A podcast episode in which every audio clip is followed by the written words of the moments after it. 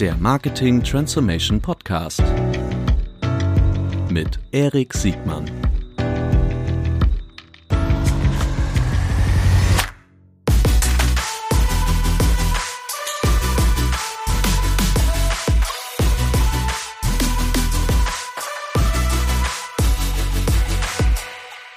Herzlich willkommen zu einer neuen Folge des Marketing Transformation Podcasts. Heute mit einem ganz besonderen Gast, Stefan Wenzel, ein Freund und Branchenbegleiter, insbesondere der E-Commerce, äh, ein Tausendsasser möchte ich sagen. Er ist nicht nur Fachmann, was alles Plattformen, E-Commerce, aber auch Brands angeht. Äh, Multi-Beirat, Aufsichtsrat, Speaker, ähm, aber wie gesagt, vor allen Dingen ein sehr geschätzter Kollege mit einer klaren Meinung. Und heute wollen wir ganz besonders über die asiatischen Player sprechen. Heute ist für jeden was dabei. Ähm, egal ob Manufacturer, also Hersteller, Hersteller Brand, Plattform, ja, auch für die großen Plattformen, E-Commercer, aber auch für FMCGler, ähm, werden wir heute Dinge erfahren, von denen wir uns alle was abgucken können oder uns auf jeden Fall warm anziehen können. Herzlich willkommen, Stefan Wenzel. Moin, Erik. Moin, Stefan. Schön, dass wir das geschafft haben, äh, obwohl wir ja beide in Hamburg äh, sind seit Jahren. Also ich bin seit 2004 in Hamburg und du? Seit Geburt. Nee, überhaupt nicht. Ich bin äh, zum Studium 92 hier hochgekommen. Praktisch gestern. Die, äh, also schön, dass wir das geschafft haben. Äh, vielen Dank für, jetzt schon mal für deine Zeit.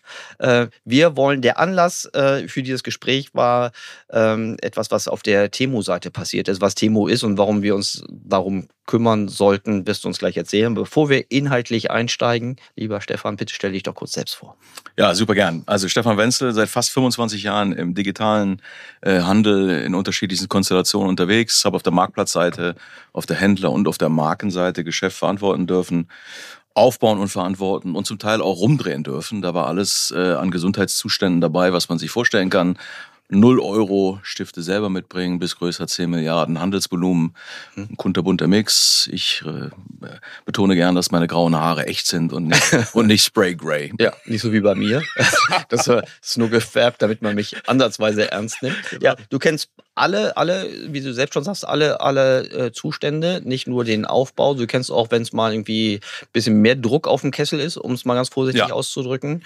Ähm, lass uns doch am besten gleich äh, einsteigen. Wir sollten, lass uns dran denken, dass wir später noch einen kurzen Werbeblock für die K5 ja. machen, weil da gibt's dich ja auch nochmal. Äh, kannst du mal, dich auch, mich auch, genau. Vielen Dank, dass du es auch erwähnst. ähm, aber den Werbeblock machen wir, machen wir gleich so. Temu. Erzähl mir, ich habe äh, gelesen, ich habe da schon einiges gelesen, aber du hast auch neulich was drüber geschrieben. Ich bin fast hinten rüber gefallen. Man sieht es ja schon aus der Konsumentenperspektive, dass da auf einmal sich etwas äh, verändert hat. Äh, bitte führ, führ mich doch mal noch mal ran. Was ist denn da eigentlich passiert?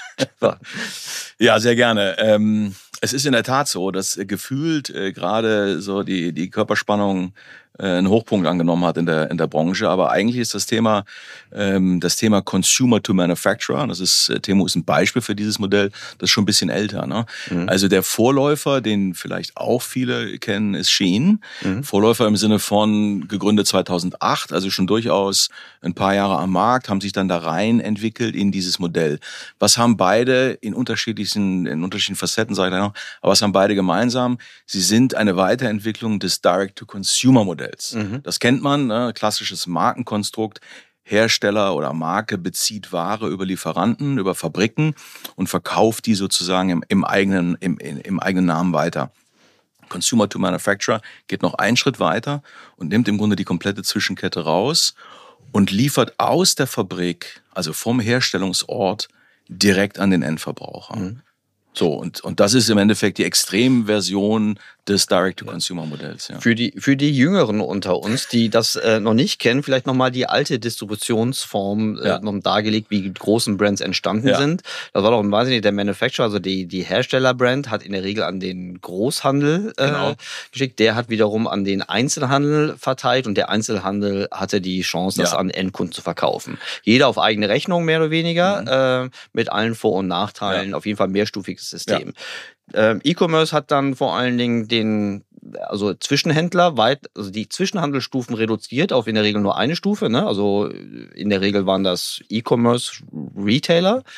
Da gab es auch noch jede Menge Sonderformen, ne? Omnichannel etc. Aber vor allen Dingen die letzte Stufe war ja dann vor allen Dingen Plattformen. Nicht? Also ähm, das, was wir unter Amazon halt deutlich kennen, dass Manufacturer ihre Ware nicht unbedingt an Amazon verkaufen, sondern praktisch Amazon mittelt zwischen, zwischen dem Endkunden und dem Hersteller und äh, wenn die Bestellung reinkommt, dann schicken die, Hersteller an den Endkunden und Amazon kriegt mindestens einen Cut oder mhm. die Plattform kriegt einen Cut raus. So, die Stufe von und Direct to Consumer ist nochmal eine besondere, besondere Variante, ne? da übernimmt die Herstellerbrand die ähm, nicht nur die, die Herstellung, sondern auch den Vertrieb in der Regel dann über einen Direktvertrieb. Mhm. So, auch, auch ein Klassiker. Ne? Mhm. Ähm, Ne, lass uns mal ein Beispiel für eine alte D2C-Brand nennen, Vorwerk. Ich, will es ja. einmal vereinfachen. Ne? Ja, mach mal. Es gibt letzten Endes traditionell das bekannteste Geschäft, das nennt man Wholesale-Geschäft. Das ist mhm. in der Tat, was du beschrieben hast. Da gibt es eine Marke, die lässt sich Sachen produzieren mhm. von Fabriken, aber diese Marke geht zu einem Händler mhm. und verkauft dem Händler in diesem Wholesale-Modell große Mengen. Mhm. Und der Händler geht dann los und verkauft diese an den Endverbraucher. Früher nur über Stationärgeschäft, mhm. irgendwann dann auch über, über Mischform. Mhm. So. Dann kam Direct to Consumer, dann ist also die Marke jetzt nicht über den Händler an den Endverbraucher gegangen, sondern direkt. Mhm. Und das auch über verschiedene Vertriebs, ich sag mal, äh, Medien oder Kanäle. Und jetzt gehen wir einen Schritt weiter. Jetzt wird nicht nur im Grunde sogar die, sozusagen der Händler ausgespart, sondern eigentlich, wenn man so will, auch ein Stück weit die Marke und alles, was davor passiert ist. Ah, guter Punkt. Das heißt, wir mhm. haben es gar nicht mit richtigen Herstellerbrands zu tun, wie es im D2C ja. Typisch ist, sondern wir haben es mit reinen Herstellern zu tun, die gar nicht, die sich die Mühe machen, noch eine Marke zu genau. sein. Was ja insbesondere fürs Nachkaufverhalten, also für die Marge, als auch fürs Nachkaufverhalten vermutlich auch eine, Absolut. eine Herausforderung du, ist. Du schneidest auch alle Vorstufen zu dem, was die Marke bisher sozusagen in Anspruch genommen hat. Diese ganzen Vorstufen, ähm, auf die die Marke ja auch ihrerseits bereits eine Marge hatte, die fallen auch alle weg. Das heißt, du gehst Deswegen muss man immer sozusagen, ist, ist, ist, ist die Semantik da wichtig. Mhm. Wenn wir von Hersteller sprechen, dann meinen wir in dem Kontext wirklich die Fabrik. Genau. Und jetzt verkauft die Fabrik an den Endverbraucher. So, und jetzt, das ist gut, dass du das klar hergestellt hast, weil wir ganz oft, also gerade auch in diesem Podcast, sprechen wir viel über die Überlegenheit von D2C-Modellen zu anderen, eher klassischen Modellen. Aber D2C, hast du ja auch gerade gesagt, hat immer noch mal die ganzen Vor- und Nachteile einer, einer Marke. Ja. Also das aus der Kundensicht sicherlich die Wiedererkennung und damit der, die Retention-Fähigkeit. Aber natürlich, eine Marke heißt auch Marge. Ähm, und lass mich raten, der Margenpool wird in diesem, in diesem Modell vermutlich nicht größer in Summe. Was spannend ist, dass äh, Player wie Temu zum Beispiel den Fabriken auferlegen, dass sie zum Wholesale-Preis jetzt aber an den Endverbraucher verkaufen. Das heißt, von mhm. der sozusagen von der Margenstruktur her ist es für die Fabrik dasselbe im Grunde wie vorher. Ja. Ja.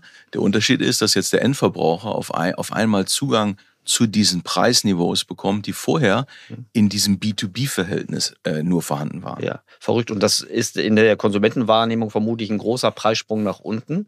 Äh, mit allen ja. Konsequenzen werden wir ja, gleich drauf ja. zu sprechen kommen. Jetzt haben wir, das finde ich super, wir haben jetzt praktisch die Erklärbär-Seite. Vielen Dank. Also, was für welchen Modellen hatten wir es in der Vergangenheit zu tun? Womit haben wir es jetzt hier zu tun? Jetzt lass uns kurz, das kommt, jetzt kommt der Relevanzteil. Warum sollte ich mich mit Temu auseinandersetzen? Sag doch noch mal kurz, so weit du kannst. Zahlen, Daten, Fakten, wie relevant Temu schon heute ist, insbesondere bei uns in Westeuropa. Ja. Also im Grunde hat man immer so Shein und Temu, die beiden, das sind so die, die, die, die äh, bekanntesten Protagonisten, über die man gerade spricht. Shein darf man auch nicht unterschätzen. Im Gegenteil, von der Umsatztrajektorie eigentlich noch beeindruckender, was Volumen angeht. Das ist ja mit Fashion gestartet und mittlerweile schon H&M lang überholt mhm. und kratzen jetzt schon am Tempel von einem Inditex. Also so. Da das sind die großen, das sind die großen sind die ganz Player, die praktisch in ihrem eigenen, die, die Private Label Hersteller, ja, das sind die Saras, also Inditex, die Saras so, und genau. Massimo Duttis dieser genau. Welt. Inditex ist die absolute Nummer eins, der Primus mhm. und die machen der Inditex-Gruppe irgendwie größer 30 Milliarden äh, Topline und da ist jetzt Shein mutmaßlich Schon dran. Mindestens dran, vielleicht sogar schon drüber. H&M 20 Milliarden, die wurden also schon abgehängt. Das ist also sozusagen mal die, die Flugbahn von dem Shein. Die sind aber schon länger am Markt, wie eben gesagt. Mhm. Temu ist in Europa erst im April 2023 gestartet.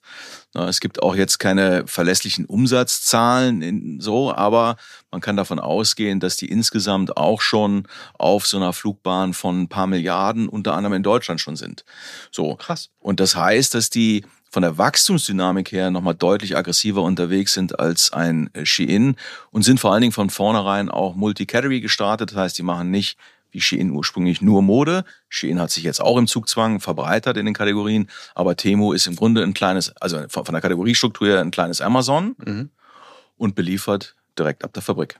Mit, mit ähm, Playern asiatischer Herkunft, also insbesondere chinesischer Her Herkunft, ist ja manchmal nicht immer ganz trivial, verlässliche Zahlen ja. zu kriegen.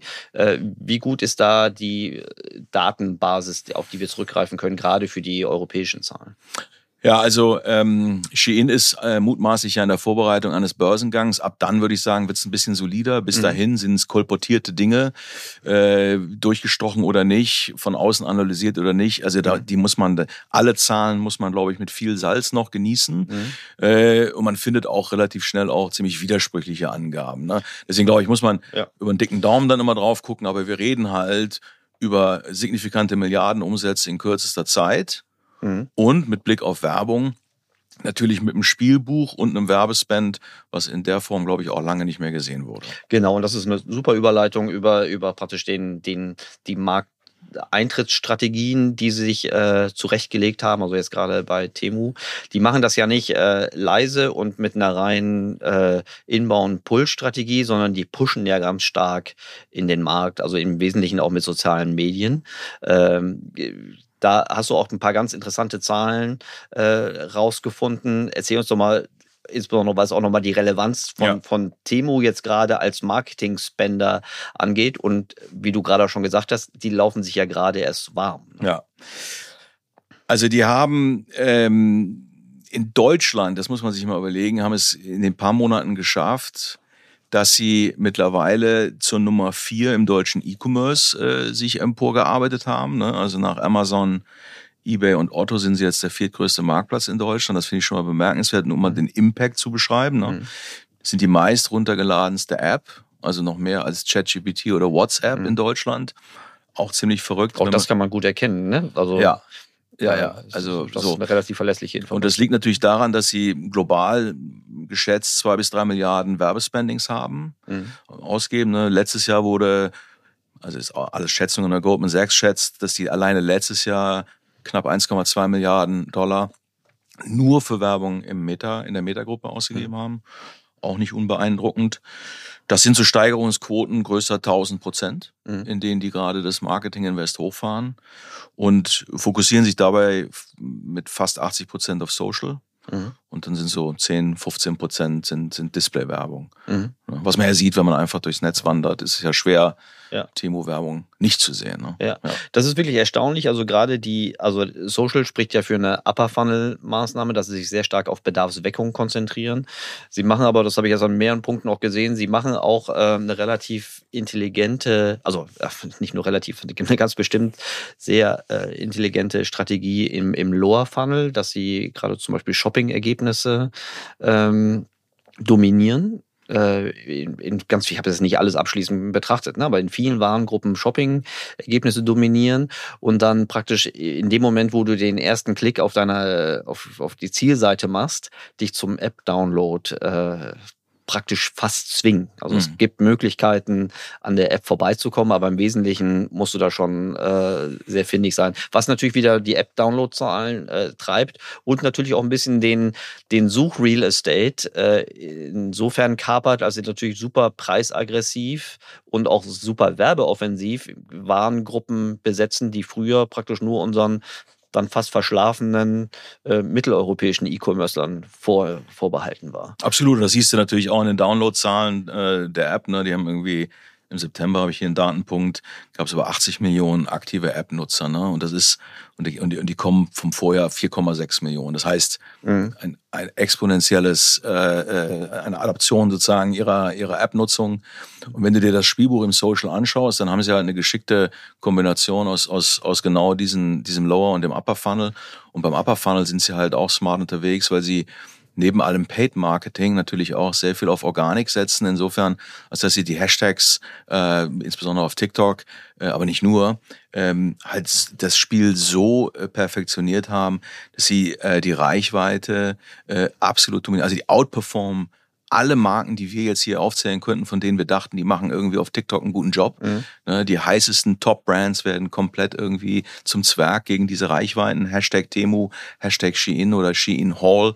Das sind äh, organische Reichweiten, die dazu führen, dass die äh, Influencer, mit denen die in, in Tausender-Paketen zusammenarbeiten, die kriegen sozusagen über diese Hashtags ihren, ihren Traffic, also profitieren von der Nutzung des Hashtags, mhm. kriegen zeitgleich eine Provision auf Neukunden, was ganz spannend ist. Nicht auf Umsatz, mhm. sondern auf Neukunden. Was schon mal sehr, sehr schlau ist, auf Neukunden mhm. und ganz nebenbei auch in ihrer, in ihrer CPO oder in ihrer Kurbetrachtung ist natürlich auch ein ganz anderes Spiel, ob du nur an der Transaktion irgendwie oder nur am Neukunden äh, provisioniert wirst. In dem Fall verdienen sie ja im Grunde auch oder haben sie auch das wirtschaftliche Ziel des, der App-Install-Basis. Ne? Genau. Und das ist natürlich auch, äh, das ist Real Estate, der, wenn er aktiv gefüttert wird, äh, super wertvoll ist, weil wir ja alle wissen, je eine aktive App führt dazu, dass du zur Destination-Site wirst. Das heißt, für, für die Folge äh, suchen wirst du nicht über generische Keywords extrem teuer oder weniger teure äh, Brand-Keywords gefunden, sondern du gehst als Endkonsument sofort auf deine App und kommst an der am Plattformzoll der, der Googles und Metas dieser Welt ein bisschen besser vorbei, als wenn du diese App nicht so auf so einer riesen Install ja, und, und wir reden ja immer sozusagen in der Theorie von dem Ziel der äh, Marketingkosten degressiven Wiederbestellung. Ja? Mhm. ja. So. Von, von, dem schönen Traum. so, ja. und das ist natürlich in dem Augenblick ist das erstmal zumindest ein guter Beitrag geleistet, dass selbst wenn man sozusagen über den gleichen ähm, Influencer äh, die, die, die, den, mhm. den User wieder zugeführt hat, wird es zumindest nicht nochmal provisioniert, verprovisioniert. Das heißt, ne, das ist sagen, im, im Belohnungsmodell ist das schon äh, berücksichtigt. Und liebe CFOs oder ähm, äh, CFO-AnwärterInnen, ähm, das mit den Marketingkosten-Degressionsmodellen, viele der Älteren unter uns kennen das noch aus den Offline-Medien.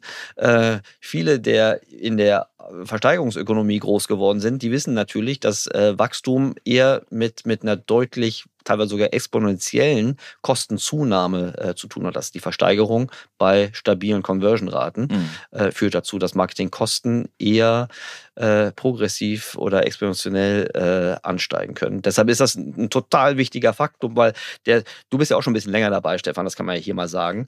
Äh, so diese klassischen Einwände der, der Incumbents, der, also der alten Marktführer, wenn ein neues System am Horizont auftaucht, äh, weil immer, ja, das ist, kann ja nicht nachhaltig sein, die verlieren ja nur Geld. Ne? Das mhm. wurde über Ebay gesagt, das wurde über Amazon gesagt, das wurde über Zalando gesagt und das wurde über About You äh, gesagt, regelmäßig und nach wenigen Jahren, in manchen Fällen jetzt sogar Monaten, musste man eingestehen, dass diese Marktanteile zwar erkauft wurden, aber dann auch in nachhaltige, äh, teilweise nachhaltige, positive, Markt, äh, also ergebnispositive Marktanteile gewandelt werden konnten.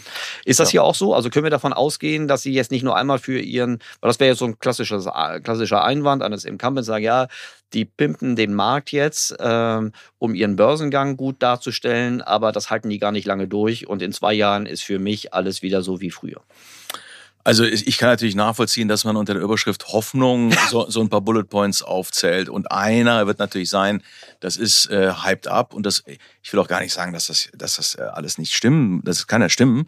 Aber ähm, es ist also es ist zumindest, sollte man sich mit dem Szenario beschäftigen, dass es vielleicht nicht so ist. Aber, also klar, es könnte es hyped up sein. Und natürlich ist eine Sollbruchstelle, ähm, ob diese Wiederkaufsquoten tatsächlich zu dieser, ich sag mal, Effizienz, ob das wirklich sich einstellt. Ne? Mhm. Denn es gibt das Phänomen der Bad Buyer Experience, ne, BBE als, mhm. als, als Metrik. Und natürlich ist es auch so, selbst wenn ich zum Wholesale-Preis jetzt meine, meine Kopfhörer einkaufen kann oder was auch immer es ist, äh, wenn die Produkterfahrung, die Kauferfahrung so miserabel ist, wie das ja auch hier und da behauptet wird, dann funktioniert das der beste Preis auf Dauer natürlich auch nicht. Mhm. Also ein Wish ist ja ist ein anderes Modell, mhm. aber ist ja unter anderem auch daran gescheitert, dass diese Käufererfahrung nachhaltig so schlecht war, dass die Kunden einfach abgewandert sind. So, dann kommst du aus so einem Akquisespiel nicht raus. Das wird wahrscheinlich dann auch so einem Modell irgendwann die Lust nehmen auch wenn die gut durchfinanziert sind. Ne? Ich meine, nur mal vielleicht noch einen Satz, wem, zu wem gehört äh, Temu? Gehört zu, zu PDD, ne? also die, die Mutter sozusagen oder die Firma hinter Pinduoduo. Die haben irgendwie eine Marktkapitalisierung von 100, 140 Milliarden, glaube ich. Mhm. Also da ist noch ein bisschen Wind im Segel. Aber das könnte das Spiel natürlich endlich machen. Wenn die Wiederkaufsquoten nicht kommen, weil die Erfahrung schlecht ist, zum Beispiel, mhm. dann ist auch das Modell natürlich, wie jedes andere, was auf Unit Economics aufsetzt, kriegt auch das Modell Stress. Aber das wird man erst noch mal sehen müssen. Bisher sieht das nämlich nicht so aus. Es gibt ja Daten, wie sich jetzt auch das Thema tägliche zu monatlichen Nutzern entwickelt. Da sieht man positive Entwicklungen. Also das heißt, die Leute kommen wieder, ne, die, die, täglichen Nutzerquoten äh, an den monatlichen, die steigen. Ähm, man sieht bemerkenswerte Warenkörbe. Also wenn mhm. die Zahlen stimmen, mhm. ja, die man liest, dann sind die gar nicht weit weg von einem Zalando und einem About You, was den, was den durchschnittlichen Warenkorb angeht aber natürlich nur ein Zehntel vom durchschnittlichen Verkaufspreis. Das heißt, die schaffen es über ihre User Experience, über ihre In-App-Aktivitäten, die Gamification, können wir auch noch darüber sprechen, ne? Ja. die schaffen es, diese Warenkörbe auf ein Niveau zu bekommen, was äh, den westlichen Plattformen jetzt nicht ganz fern ist. Ja. Und dann macht es natürlich, kann es Spaß machen. Und die, und die Warenkörbe, ähm, sind ja nicht eins zu eins Marktanteile. Ne? Die sind mhm. deutlich günstiger, die haben ganz andere Retourenquoten. Äh, ich glaube, also die Retoure dort ist ja relativ herausfordernd, habe ich mir. Äh, Bis nicht existent. ja, aber das heißt, dass äh, vermutlich jeder Euro, der, wenn das nicht rein inkrementelles Spending ist, ne, aber dass auch viele der Euros, die jetzt dorthin gehen, äh, mehrere Euros sind, die dem klassischen, also klassisch sage ich schon, aber den, den Incumbents bisher dann einfach fehlen wird. Ähm, zur Nachhaltigkeit muss man ja auch sagen, die ich finde das ein gutes Beispiel, dass Wish ja zum Beispiel auch irgendwie sehr früh, also verhältnismäßig früh gescheitert ist, auch stark angetreten oder zumindest haben wir uns alle mal die Augen gerieben, äh, die Social Media geflutet haben. Aber vielleicht sind das einfach Evolutionsstufen, äh, in dem jedes Mal ein Schwachpunkt irgendwie rausgenommen wird. Ja, man muss sagen, also ein wesentlicher Unterschied zu Wish ist, Wish ist, war, das war eine Idee von, von schlauen Amis sozusagen, im Grunde, ich, ich sage jetzt mal, eine kuratierte Form von AliExpress mhm. an den Markt zu bringen. Da gab es mhm. ja keine echte Beziehung zu den, zu den Fabriken. Das ist ja hier zumindest in der aktuellen Phase nochmal anders. Und Shein ist noch extremer als ein Temu. Temu hat als Marktplatz von vornherein begonnen. Ein Shein ist ja sozusagen da nochmal in einer, in einer vertikalartigen Konstruktion unterwegs, wo die Fabriken direkt ja auch am ERP-System von Shein angedockt sind. Das heißt, eine ganz andere Integration in diese Supply Chain, als ein Wish das jemals äh, können, gekonnt hat. Mhm. Sicherlich ein wesentlicher Unterschied und damit auch eine andere Einflussnahme. Aber unterm Strich haben die alle das gleiche Problem. Jedes Modell wird das Problem haben, wenn die Kundenerfahrung zu schlecht ist, werden die Unit Economics äh, auf Dauer nicht fliegen. Dann kann man trotzdem Marktanteile weiter kaufen, primär über immer wieder neue Akquisitionen. Ich glaube, dennoch würde das Endlichkeit äh, äh bedeuten. Mhm. Aber die Wette ist, also der, das ist ja noch nicht gesagt. Ne? Hältst, hältst du es, also jetzt würde man sagen, ähm, dann ist doch das offensichtliche Problem, die Kundenzufriedenheit auf ein akzeptables Niveau zu bringen, äh, mit den 110 Milliarden Kapitalisierung. Und der erste Schritt, also die Go-to-Market-Strategie, die scheint ja schon mal sehr, sehr gut aufzugehen. Mhm. Zudem trifft sie uns, also ich sage mal uns Mitteleuropäer oder Westeuropäer, gerade auch zu einem, Zug, äh, zu einem Zeitpunkt, wo wir jetzt nicht gerade von Innovationsgeschwindigkeit und Investitions, Investitionslust irgendwie überbordend äh, ausschöpfen könnten. Ja, E-Commerce ist ja insbesondere nach Corona, war ja ehrlich gesagt auch schon vor Corona kein Zuckerschlecken. Äh, wir sind alle so ein bisschen unter dem Plattformdruck, äh, sagen wir mal, ich will nicht sagen ausgeblutet, aber zumindest haben wir Federn gelassen. Ähm, und jetzt sagen ja auch die meisten Experten, dass auch die Plattformen sich ganz, ganz warm anziehen müssen. Also ähm, ist das nicht, sagen wir mal, könnte man nicht erwarten, dass das Problem der Customer Experience äh, in den Griff zu kriegen ist? Absolut. Ich, ich äh, warne dringend davor, dass man äh, darauf setzt, dass sich das, dass das implodiert oder ähnliches. Mhm. Da, da warne ich dringend vor. Mhm. Ich würde mich tatsächlich in so ein paranoides Szenario gedanklich eher bewegen und sagen, geh mal davon aus, dass die Regulatorik irgendwie das nicht in den Griff bekommt oder zu spät sein wird. Geh mal davon aus, dass die die, die Bad Buyer Experience mhm. ausreichend vermieden mhm. bekommen, mhm. dass die Qualität auch im Zweifel auf die Zielmärkte nochmal anpassen. By the way, ähm, äh, Temu fängt im März an, amerikanische Hersteller bzw. Händler dann wahrscheinlich mhm. auf die Plattform zu nehmen, damit die Logistik schneller wird und nicht aus China mit dem Flugzeug kommen muss. Mhm. Das, das, wird in Europa auch so sein. Das heißt, auch da wird es qualitativ sicherlich auch nochmal einen Schritt in unsere westlichen Standards hineingeben. Und da würde ich mal von ausgehen, dass die das, dass die das alle hinbekommen.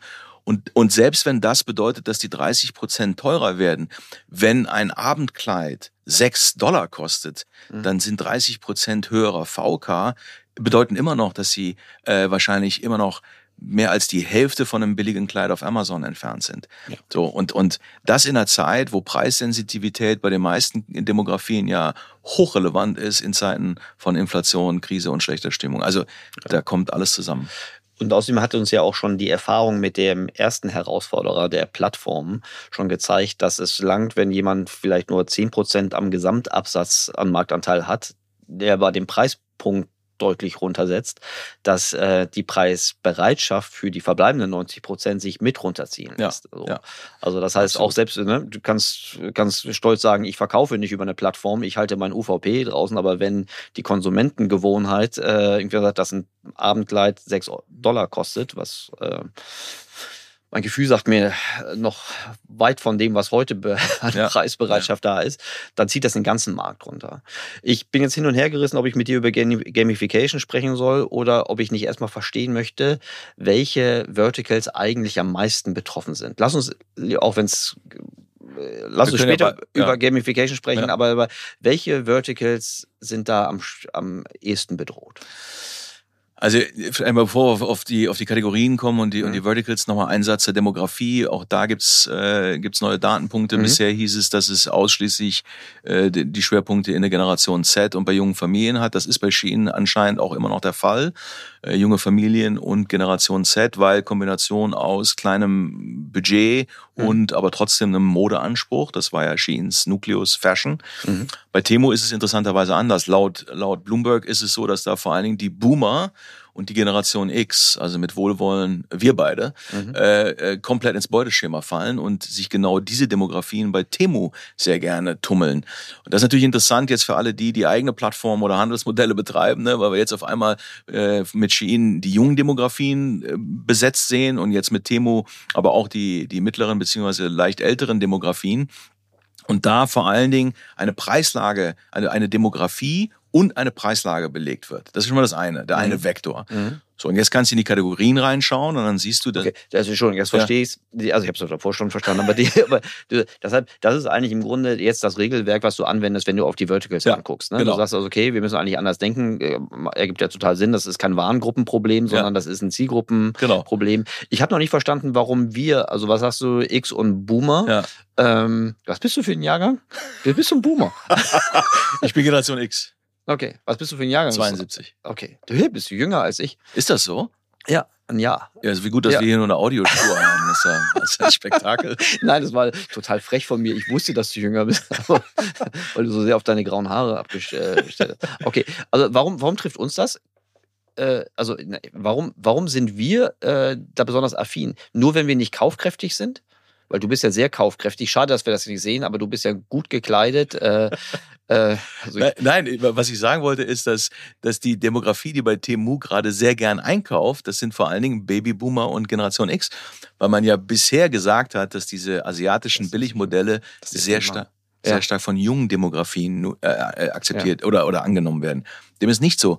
Bei Shein ist das so, Temu kaufen auch ältere Demografien. Also sozusagen der, ja, ja. die Hürde ist nicht irgendwie, liegt nicht am Alter, sondern. Ich, ne? ich, ich höre es, ich, Ja. allein ich will es noch nicht glauben, weil es sich mit meinem Erfahrungs, meine, meine. Erwartung irgendwie nicht deckt. Ja, aber du bist vielleicht jetzt auch nicht ganz archetypisch für den, für den Durchschnitt dieser Demografien. Äh, äh, aber wenn du dir anschaust, was da für Preispunkte ähm, über viele Kategorien hinweg angeboten werden, ist schon, also ne, dann haben die mehr Budget und, und, und haben mehr Zeit und äh, sind, sind ein bisschen gesetzter im Leben und kriegen auf einmal Zugang zu wirklich unzähligen Dingen, die man nicht braucht. Weil ich, Aber mir jetzt gerne einen kauft. Weil ich mir jetzt einen Rasenmäher-Roboter für 250 Euro kaufe.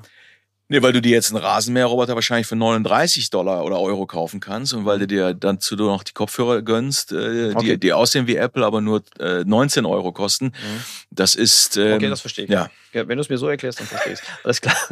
Vielen Dank. So, aber schon, ich habe dich äh, aus dem Konzept Ja, gebracht. nee, du hast mir erstmal schön die Spielregeln gesagt, wie wir jetzt auf Verticals Ja. gucken. Wir gucken über Demografien, äh, also über Alter, ähm, und, und auch Preisbereitschaft. Genau. Das Mhm. heißt, unteres, unteres Preissegment über im Grunde jetzt drei wesentliche Generationen oder, oder Demografieblöcke. Mhm. Und jetzt kannst du in den Kategorien, und da empfehle ich jedem, jedem einfach mal die äh, Temo-App mal aufzumachen, dann guckst du oben den Hauptreiter an und dann wirst du von links nach rechts durchblättern und A feststellen, da ist aber lang zu blättern Mhm. ähm, und damit B feststellen, dass fast keine Kategorie jetzt von diesem Konstrukt ausgenommen ist. Ja. So, das ist also von Elektronik über Mode, über Home and Living, also Wohnaccessoires, jetzt noch keine, keine äh, Einbauschränke bislang, aber alles, was im Grunde versand- und logistikfähig ist, äh, ist akt Tier, Tierzubehör, äh, you name it, es ist äh, auf Temu und, und immer mehr auch auf Shein äh, verfügbar.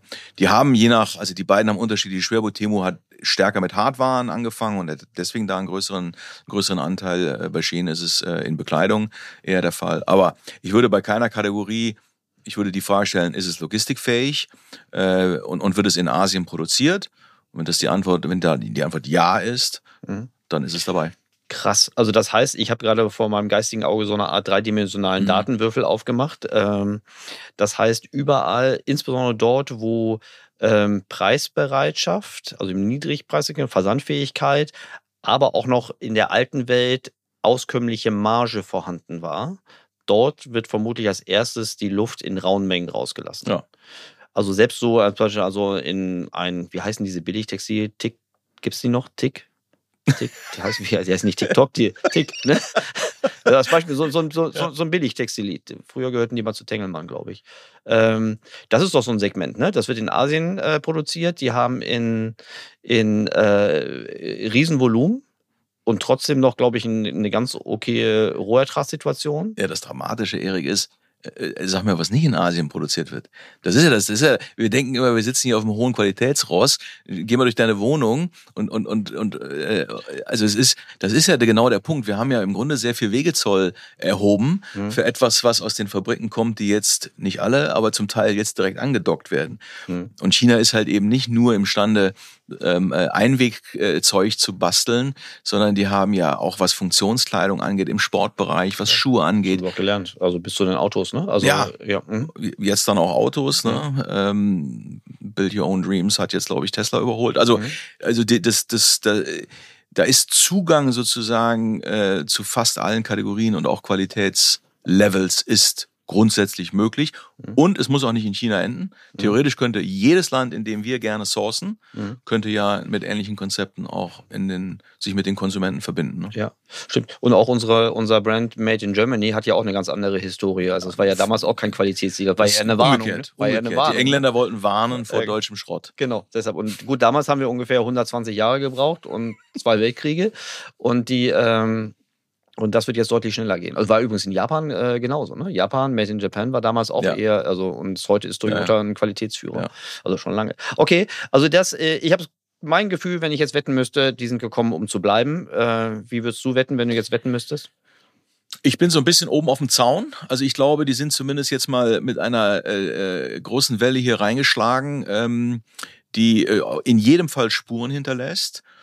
Insbesondere bei denen, die gerade im Preissegment unterwegs sind. Also jeder, der glaubt, Preisführer zu sein, in Mhm. welcher Kategorie auch immer, da würde ich äh, die Körperspannung äh, erhöhen. Alle anderen merken es an ihren Werbekosten, denn mit den Werbespendings sind wir äh, erstmal, also die Mhm. verändern einfach auch schlichtweg die Einkaufspreise. Das sieht man ja schon, ja. Ne? Also das ist, also man merkt es auch an, de, an solchen Stellen.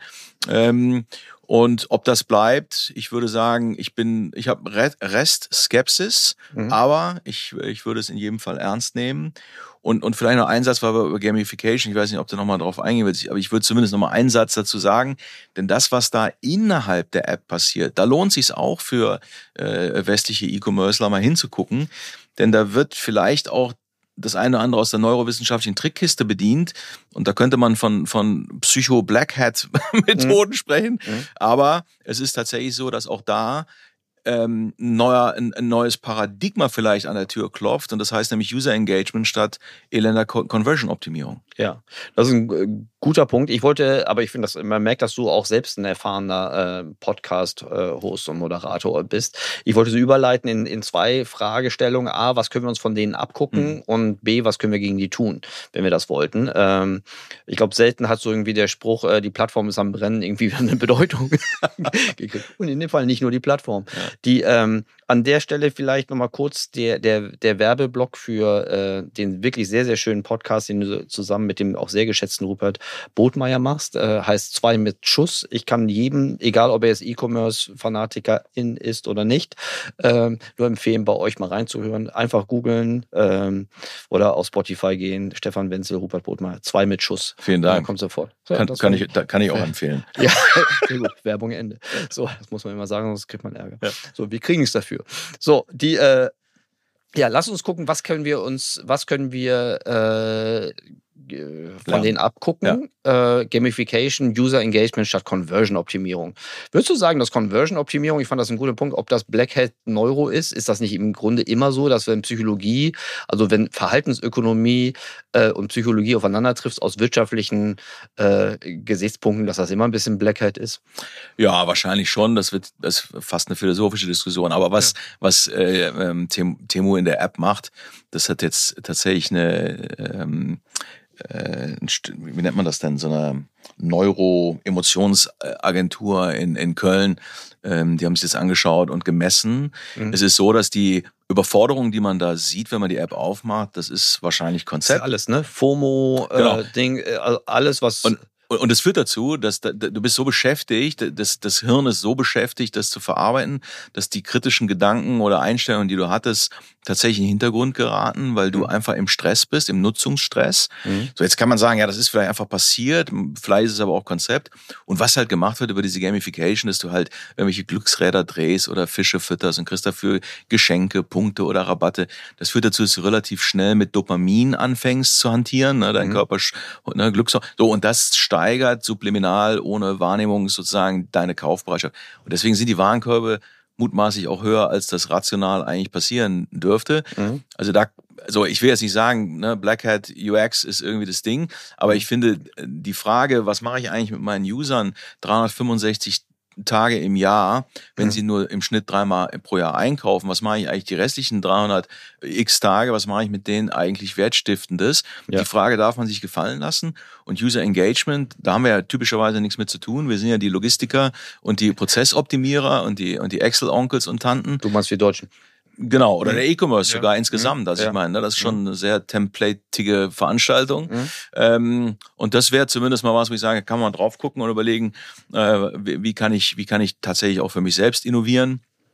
Äh, zweites Thema, was ich, was ich unterschätzt finde, ein Shein, um da mal drauf zu schauen, den gelingt es über eine vernünftige Datenarbeit äh, vorne im Markt zu identifizieren, welcher Artikel gerade im Markt nachgefragt welche Designs, welche Farben, welche Drucke, was ist draußen gefragt. Und über ihre Supply Chain Anbindung direkt ans ERP schaffen sie es, diese Datensignale, da spielt KI natürlich eine große Rolle, schaffen sie es innerhalb von wenigen Tagen, zum Teil innerhalb von drei bis fünf Werktagen, in ein Produkt zu übersetzen und in den Markt zu bekommen. Mhm. Mit Kleinstauflagen, um dann schnell zu sein und wenn dann das tatsächlich erfolgreich ist, das Design, der Artikel, der Schnitt, dann wird nachproduziert in großen Mengen. Das führt nicht nur dazu, dass man schneller ist und und sozusagen eine Nachfrage, die vorhanden ist, schnell bedienen kann. Es führt dazu, dass man circa 30 Prozent weniger Überhänge am Ende hat, mhm. was natürlich margenrelevant ist und auch gut für die Umwelt. Das sind Dinge, da würde ich bei aller Aufregung über Arbeitsbedingungen, und die sind alle berechtigt, diese Kritiken, mhm. da auf solche Themen würde ich schauen und sagen, guck mal, was wir für eine Ineffizienz äh, bei aller Liebe äh, zur Effizienz, die wir ja immer haben, aber wie hoch ist noch die Ineffizienz äh, in unseren einzelnen Verticals? Die ist massiv mit Retourenquoten ähm, 30, 40, 60 Prozent, mit Überhängen 30 Prozent, mit Abschriften im Schnitt von über 20 Prozent da würde ich mich mal beschäftigen. Richtig, das war eine richtig gute Zusammenfassung, was alles also nicht richtig läuft im, im D2C Ja. und im E-Commerce in, in, in Mitteleuropa. Das war ja aber auch damals, ich meine, du bist ja, bist ja auch ein echter Fashion-Experte, ich beobachte das ja immer nur aus der Ferne. Ähm, das war aber auch damals der Gangster-Move von der Inditex damals, ne? dass wir eine Sarah, die Art, wie sie Kollektion, Sourcing, Nachfrage äh, in, in Fabriken übertragen, äh, dass sie das einfach besser gemacht haben als die H&M H&M und sowieso besser machen konnten als diejenigen, Ja. die noch in Wholesale zu bedienen hatten. Absolut. Ich meine, ne, die, das waren die ersten, die auch diese ganzen Produktionszyklen und die, die äh, Frequenz, in denen Kollektionen in den Markt kommen, dramatischer äh, äh, verkürzt bzw. beschleunigt haben, ne, mit auf einmal zweiwöchentlichen Kollektionen. So, und bei Shein kommen aber jeden Tag 5000 Artikel auf die Plattform. Das ist nochmal, auch das, die, die, die, das ist sozusagen Inditex auf Steroiden. Ja, was können wir, was können wir uns noch äh, so ganz konkret von denen abgucken? Also du hast ja schon ein paar, Ja. paar konkrete Sachen gesagt, aber äh, ist das nicht der Weckruf, um wenn ich jetzt praktisch ein, ein Private Label D2C Brand bin, dass ich sofort in meine in die Kette, wie ich eigentlich von von der Nachfrage Generierung bis zum Sourcen und Produzieren die komplette Kette neu denke und darauf anpasse? Weil, weißt du, als Plattformen kam, sagen wir mal so offensichtlich, dass die Plattform jetzt irgendwie gekommen ist, um zu bleiben, sagen wir mal so, das war in den späten 2000ern. Ne? Also Zalando ist 2008, 2009 gestartet ungefähr und dann irgendwann ist das Plattformmodell bei Amazon prominenter geworden. Ich weiß nicht genau, wann das war. Lass uns mal 2010 sein. Und jetzt irgendwie zehn Jahre später verkünden immer noch große Fashion- oder sonstige äh, eher einzelhandelsgetriebene äh, äh, Anbieter, Teilnehmer, dass sie jetzt auch zur Plattform werden wollen. Was teilweise ein bisschen witzig klingt, aber Mhm. anderes Thema. Kann es nicht sein, dass wir jetzt einfach dann zehn Jahre später irgendwie in der D2C-Welt haben, die sagen, Mensch, wäre wär gut, wenn wir unsere Sourcing äh, Marktanteil-Gewinnungsmethoden eigentlich auf die asiatischen Herausforderungen abgestellt hätten? Also ich glaube, man muss unbedingt, wie du es gemacht hast, unbedingt äh, äh, unterscheiden äh, zwischen Marken, Herstellern, also Fabriken und Händlern. Mhm. Und, und ne, jeder wird da mutmaßlich andere Lösungsräume äh, durch diese äh, Temo-Impulse für sich identifizieren können. Mhm. Ich würde in jedem Fall sagen, dass ähm, die Antwort auf Temo und Co. nicht sein wird, in diesem Preissegment, in dem die sind, für diese Demografien, in diesen Kategorien. Da wird die Antwort nicht sein, da kann ich gegen anstinken auf Dauer. Ach so, klar. So. Nee, klar. Mit den gleichen jetzt- Waffen, ja. So, und, und Mhm. deswegen ne, muss ich raus aus dem Preisspiel und deswegen die einzige Antwort auch raus aus dem Preisspiel ist, sich davon ja positiv abzugrenzen. Mhm. So, und was ist die positive Abgrenzung von jemandem, dem Umwelt egal ist, der sozusagen hier to Turbokonsum anheizt, äh, mit Wegwerfartikeln, Retouren werden gar nicht großartig unterstützt, weil man, also man, man soll das dann wegschmeißen und entsorgen. Mhm. Die Klamotten sind aber zum Teil chemisch so belastet, dass das Sondermüll wäre, da müsstest du sozusagen zu, zu, zu, ins, Chemie, ins Chemielabor mit, ne? So, die Abgrenzung dazu kann ja nur am anderen Ende des Wertspektrums sein. Also du musst Wert stiften. Mhm. Du musst dich aus meiner Sicht positiv davon abgrenzen, um nicht in diesen Preis, in diesen Sog nicht reinzukommen, in dem du nicht gewinnen kannst und trotzdem untergehst. Mhm. So, da gibt's ja tausend und eine Möglichkeit, das zu tun. Ähm, aber das ist für viele natürlich ein Erdrutsch, weil sie haben auch in China im Grunde die, eine ähnliche Klamotte auch gesourced Ja. Und sitzen jetzt da und sind auf einmal vergleichbar sozusagen schlecht, wenn man so will, Ja. aber zum zehnfachen Preis. Ja, genau. So, und das ist halt keine Proposition. Ja. In jedem Fall heißt das, dass die Roherträge da unter Druck kommen werden. Ja. Also Im Marketing-Game ist es natürlich in jedem Fall herausfordernd, weil selbst wenn du mit einer nachhaltigen äh, Value Proposition rauskommst, äh, auf der akquisitorischen Seite, ähm, liegst du halt ähm, eine Ebene zu weit hinten. Ne? Ähm, Aber da kann man ja auch, ne, wenn man sich diese organischen äh, Social Playbooks anschaut von Shein und, und Temu, auch da kann man sich ja durchaus mal inspirieren lassen. Ne? Wie kriege ich es eigentlich hin über, jetzt in dem Fall sind es Micro-Influencer, das muss ja nicht die Antwort sein, aber das hat zumindest jetzt mal funktioniert, ne? dass ich im Grunde über Micro-Influencer und ein Incentive-Modell, eine Provision auf Neukunden mit Hashtags, die fliegen, ich schicke den Klamotten, da zahlen die nichts für, die kriegen noch eine- so. Also das ist ja jetzt überhaupt keine Raketenwissenschaft. Überhaupt. Und trotzdem hat das so einen Impact entfaltet. Da würde man sagen, auch da kann man wahrscheinlich Dinge für sich ableiten, die auch funktionieren und nicht Paid Media nur heißen. ja, das ist eine gute Idee. Also nicht nur über versteigerungsgetriebenes Paid Media zu gehen und dann nicht differenziert nach Neukunden und Bestandskunden, äh, also den eh schon da Kunden das gleiche Geld hinterher schmeißt, also vielmehr nicht den Kunden, sondern den Plattformen.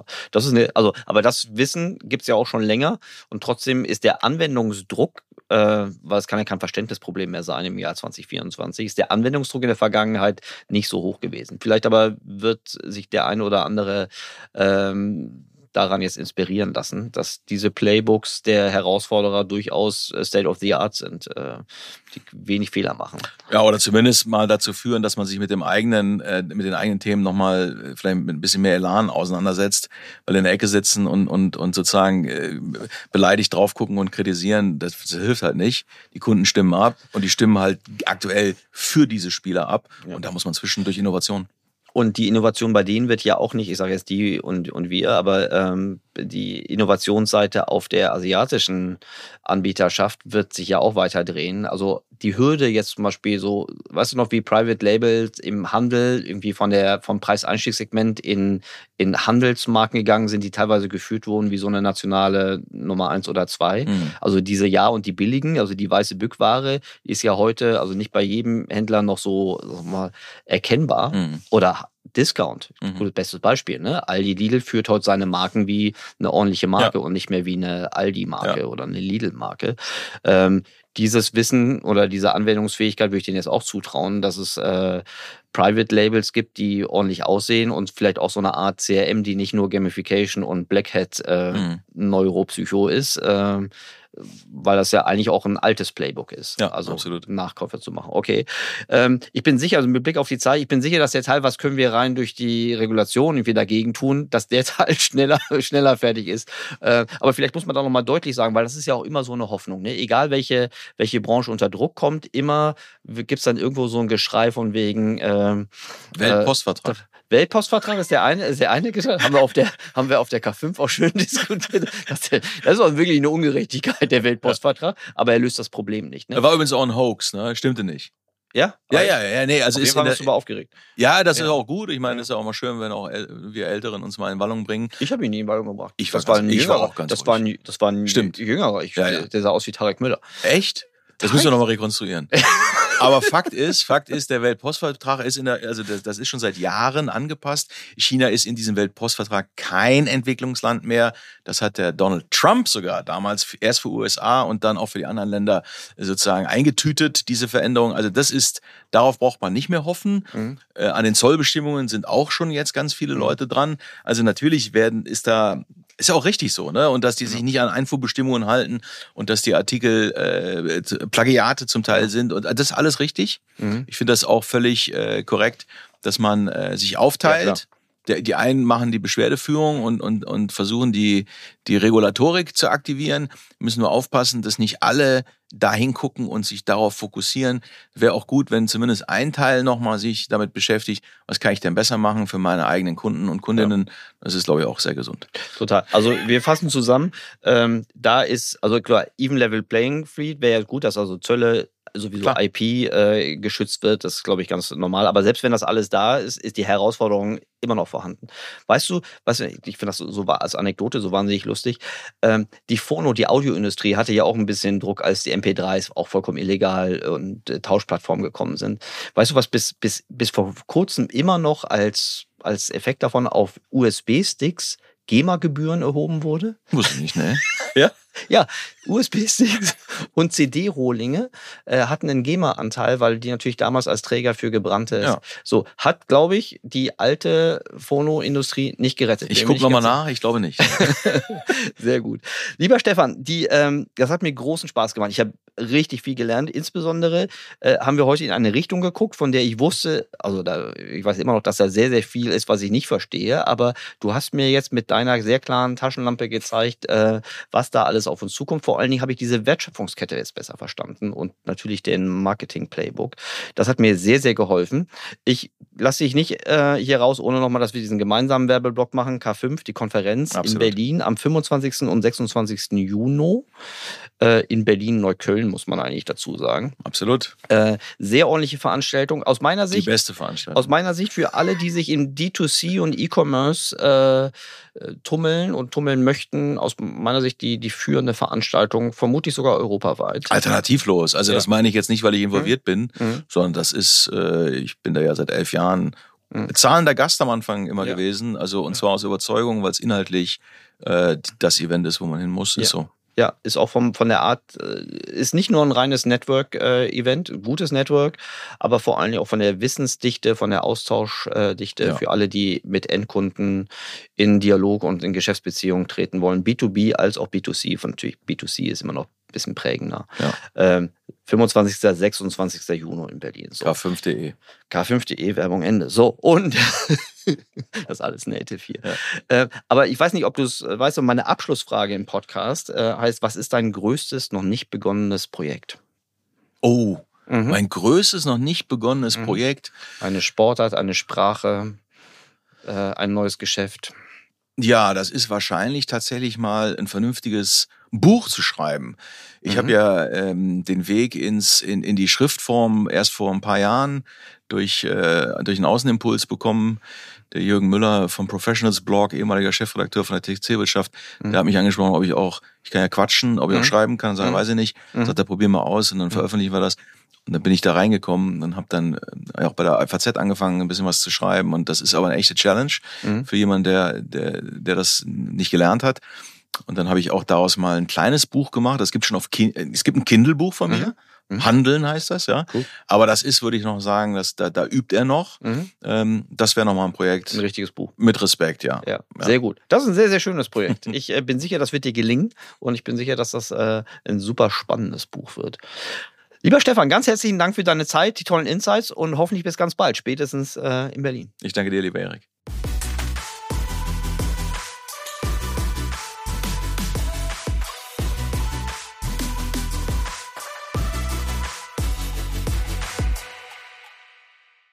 Dieser Podcast wird produziert von Podstars bei OMR.